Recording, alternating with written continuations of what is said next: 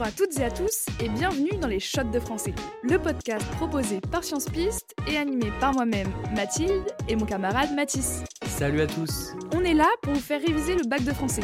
Et aujourd'hui, on va faire le tour de toutes les figures de style à connaître. Tu saurais me dire ce que c'est en gros une figure de style, Mathis? Alors, pour moi, une figure de style, c'est quand on utilise les mots pour exprimer les choses d'une manière particulière. Ok, ça me semble pas mal comme définition. Bon, alors, il y a plusieurs types de figures de style. Donc, je te propose de faire par catégorie. Déjà, euh, il y a les classiques, comme la comparaison ou la métaphore. Ce sont des figures de style d'analogie. Ah oui, je les connais. La comparaison et la métaphore, c'est un peu la même chose. Ça sert à rapprocher deux éléments. La seule différence, c'est que la comparaison utilise ce qu'on appelle un outil comparatif, alors que la métaphore, non. Euh, ok, tu peux nous donner des exemples pour qu'on puisse bien voir la différence? Alors par exemple dans un poème, euh, Baudelaire dit, je cite, Mon âme est un tombeau. Là c'est une métaphore parce qu'il n'y a pas d'outil de comparaison. Par contre, s'il avait écrit Mon âme est comme un tombeau, c'est une comparaison parce qu'il y a le mot comme. Ok, c'est super clair. Dans les figures d'analogie, on a aussi le parallélisme, c'est-à-dire quand l'auteur écrit deux phrases construites un peu pareilles. Par exemple, quand tu dis, je cite, le jour est clair, la nuit est sombre. Ok, je vois. Et tu connais le parallélisme inversé, qu'on appelle souvent le chiasme? Ah oui, je connais, c'était la figure de style préférée de ma prof l'année dernière.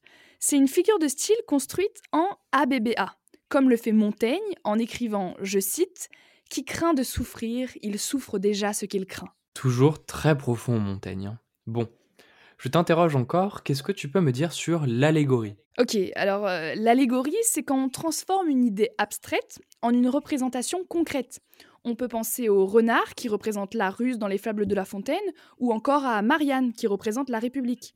Et euh, la dernière figure d'analogie, c'est la personnification. Ça te dit quelque chose? Oui, on en a pas mal parlé dans l'épisode sur Sido. La personnification, c'est tout simplement quand on donne des caractéristiques humaines à quelque chose de non humain. Et euh, là encore, on peut prendre l'exemple des personnages des fables de La Fontaine, qui peuvent parler, rire, euh, etc. C'est ça. Ensuite, il y a les figures de style d'opposition. Il en existe deux. Tu les connais? Oui, oui, je les connais. Déjà, euh, on a l'oxymore, c'est-à-dire quand on met deux mots de sens contraire côte à côte, comme par exemple la mort de Gavroche dans Les Misérables de Victor Hugo, où il dit, je cite, Cette petite grande âme venait de s'envoler. Exactement. Petite et grande sont deux contraires et pourtant ils sont mis à côté. Et la deuxième, c'est... L'antithèse. Là, c'est quand deux propositions d'une même phrase expriment des sens opposés.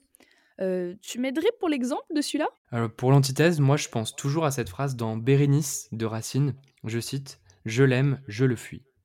Bref, maintenant je te propose de passer aux figures d'amplification et d'atténuation. Ah, ça je connais bien. Déjà, il y en a deux qui vont ensemble. C'est l'hyperbole et l'euphémisme. L'hyperbole, euh, c'est un peu comme les Marseillais. Ils exagèrent la réalité. Par exemple, quand tu fais une blague et que je te dis que je suis morte de rire, bah, euh, je suis pas vraiment morte. Et euh, désolé de te le dire, mais c'est pas souvent très drôle. Bon, bah pour l'humour, je repasserai. Bref, en tout cas, l'inverse de l'hyperbole, c'est l'euphémisme. Et là, c'est quand on atténue les choses. Par exemple, quand la voix de la SNCF dit Merci de patienter, le trafic reprendra dans quelques instants. Alors que bah, ça peut mettre une heure. Très belle imitation, Mathis, mais bon, euh, pour la SNCF, on repassera, on repart sur les figures de style. La troisième figure de style de cette famille, c'est la litote. Alors là, euh, concentrez-vous. C'est quand on en dit moins pour en signifier plus. Ici, l'exemple le plus connu vient du Cid de Corneille. Je cite Va, je ne te hais point. Quand Chimène fait comprendre à Don Rodrigue qu'elle l'aime. Ah, je l'aime bien, moi, la litote. Bon, maintenant on va parler des figures de substitution. Alors, une qui est super simple, c'est l'antiphrase. Tout est dans le nom.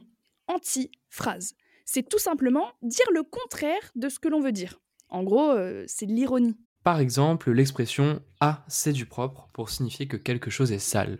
Exactement. Ensuite, on a la périphrase. Alors, euh, attention de ne pas la confondre avec l'antiphrase. La périphrase, c'est désigner quelque chose indirectement. Par exemple, quand je te dis euh, la ville lumière, je fais référence à Paris, évidemment. Dans le même style, il y a aussi la métonymie, non? Tu sais, c'est la figure qui remplace un mot par un autre, mais de manière logique. Par exemple, quand tu dis que tu vas boire un verre, c'est une manière de dire que tu vas boire ce qu'il y a dans le verre, mais pas le verre directement. Bref, ça, c'est une métonymie. Ah oui, et à l'inverse de la métonymie, on a la synecdoque, qui consiste à désigner quelque chose par une de ses parties.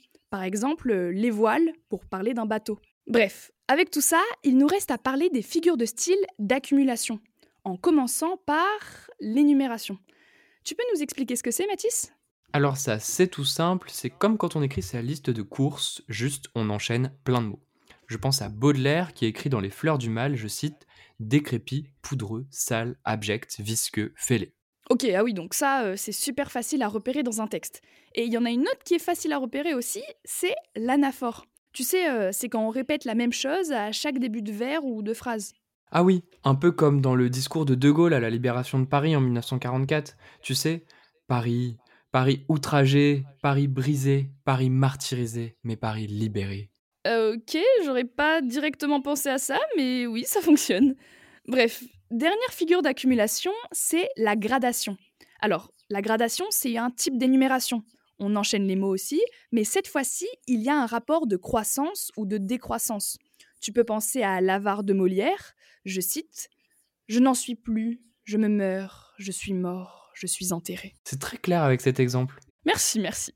Bon, allez, on vous a laissé les plus faciles pour la fin il ne reste que les figures de style de rupture. Et alors là, on peut parler de l'éclipse, c'est-à-dire quand on fait un bond en avant dans l'histoire, et le contraire, c'est tout simplement... Le retour en arrière. Bon, bah je crois qu'on a fait le tour. Ouais, c'est tout pour aujourd'hui. N'hésitez pas à partager ce podcast avec vos amis qui sont en train de réviser. Et n'oubliez pas de faire un tour sur nos Instagram, sciencepiste et studigrammthld, pour enregistrer la mini-fiche de synthèse associée à ce podcast et à vous abonner.